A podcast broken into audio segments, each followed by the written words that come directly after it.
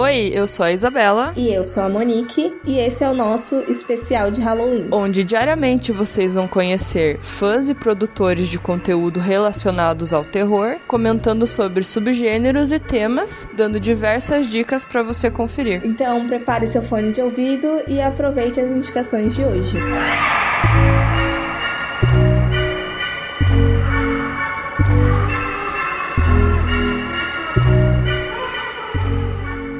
Oi, eu sou o Felipe Pérez do canal Filmes Encontrados e como eu costumo dizer lá nos vídeos do canal, é um espaço feito de fã para fã de filmes de terror, suspense, ficção científica, enfim. Eu tô aqui hoje no Horrorizadas Podcast para falar sobre filme de fantasma e indicar um filme nessa temática. E já aproveito para deixar aqui o meu muito obrigado por terem me convidado para participar do podcast. Eu sempre fui apaixonado por histórias de fantasmas desde pequeno, mesmo morrendo de medo. Aquela pessoa coberta com um lençol, a porta que abre sozinha e de repente não tem ninguém lá, barulhos estranhos no meio da noite, esse medo do desconhecido, medo de seguir em frente, trauma, morte. No fim, todo mundo tem seus fantasmas para enfrentar, não é mesmo? Um filme definitivo para mim de fantasma é o clássico Carnaval de Almas de 1962. Eu acho que não tem filme melhor para exemplificar esse subgênero. Na história, após um acidente de carro, uma jovem passa a alucinar com eventos que ora parecem reais e no momento seguinte sobrenaturais. O filme com certeza influenciou e influencia fortemente as histórias de fantasma até hoje. Mas essa não vai ser a minha indicação desse episódio. A minha indicação para hoje, curiosamente, também começa com um acidente de carro e traz uma história inusitada que se utiliza desse subgênero sobrenatural como metáfora para um relacionamento e os fantasmas que relacionamentos do passado podem nos deixar. E acho que é isso que os fantasmas representam, né? Algo do passado que interfere no tempo presente, se recusando a ir embora. Nina para sempre é um terror britânico que traz tudo isso de forma incomum, misturando-se com outros gêneros como comédia, drama e romance. É um longa de 2015, escrito e dirigido pelos irmãos Ben e Chris Blaine, que também assinam a montagem do filme. Aqui no Brasil, ele fez sua estreia no Fantaspoa em 2016, passando meio desapercebido pelo grande público. O ponto de partida da história é um acidente de carro que tira a vida da Nina, personagem que dá título ao filme. O único sobrevivente é o Rob, o namorado da Nina, e que um tempo depois até tenta suicídio por não conseguir superar a morte da namorada. O Rob carrega essa culpa, né? Pela morte da Nina,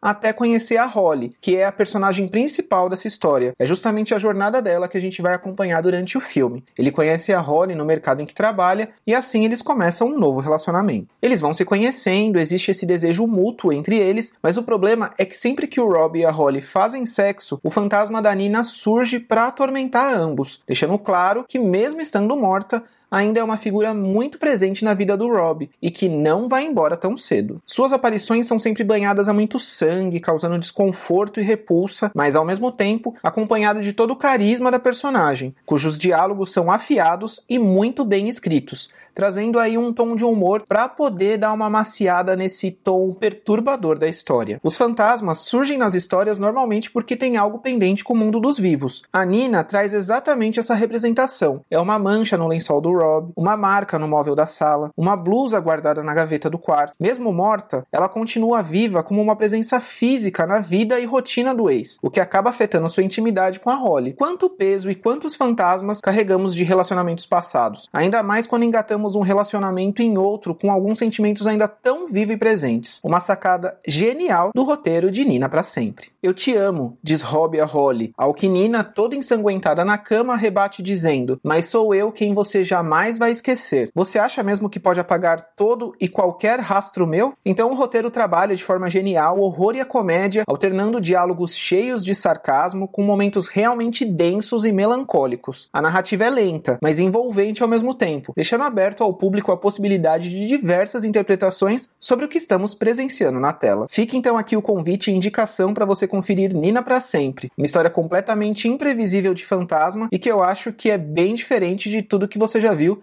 dentro desse subgênero. Como será que se desenrola a jornada da Holly e como ela lida com os fantasmas desse novo namorado dela? E será que esse fantasma que assombra o namorado dela também vai passar a assombrar ela? Como que ela vai resolver essa situação? Só assistindo para saber. E vale falar também que Nina para sempre não é aquele terror com sustos que vai te deixar com medo, nem nada disso. É um filme que vai gerar um desconforto, tem uma história perturbadora, né? O, o teor da história é muito perturbador, apesar de ter os diálogos que flertam aí com a comédia, né? Tem todo o tom de sarcasmo e tal, mas é uma história pesada e é um filme que com certeza você vai ficar pensando bastante sobre ele quando ele acabar. E se você ainda não tinha assistido o clássico Carnaval de Almas de 1962, fica aqui como uma dica adicional, já que esse filme ditou aí diversas regras e clichês para várias histórias de fantasmas que vieram depois. Se você quiser conhecer o meu canal Filmes Encontrados, o endereço é filmesencontrados.com.br e me segue também lá no Instagram, que é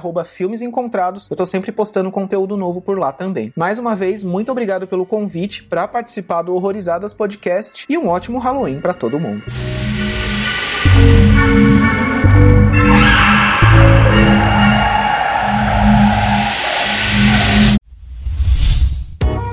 A iniciativa Podcasters Unidos foi criada com a ideia de divulgar podcasts menos conhecidos, aqueles que, apesar de undergrounds, têm muita qualidade tanto em entretenimento quanto em opinião. Por aqui você tem a chance de conhecer novas vozes que movimentam essa rede. Então entre lá no nosso Instagram, o arroba Podcasters Unidos, é só escolher e dar o play.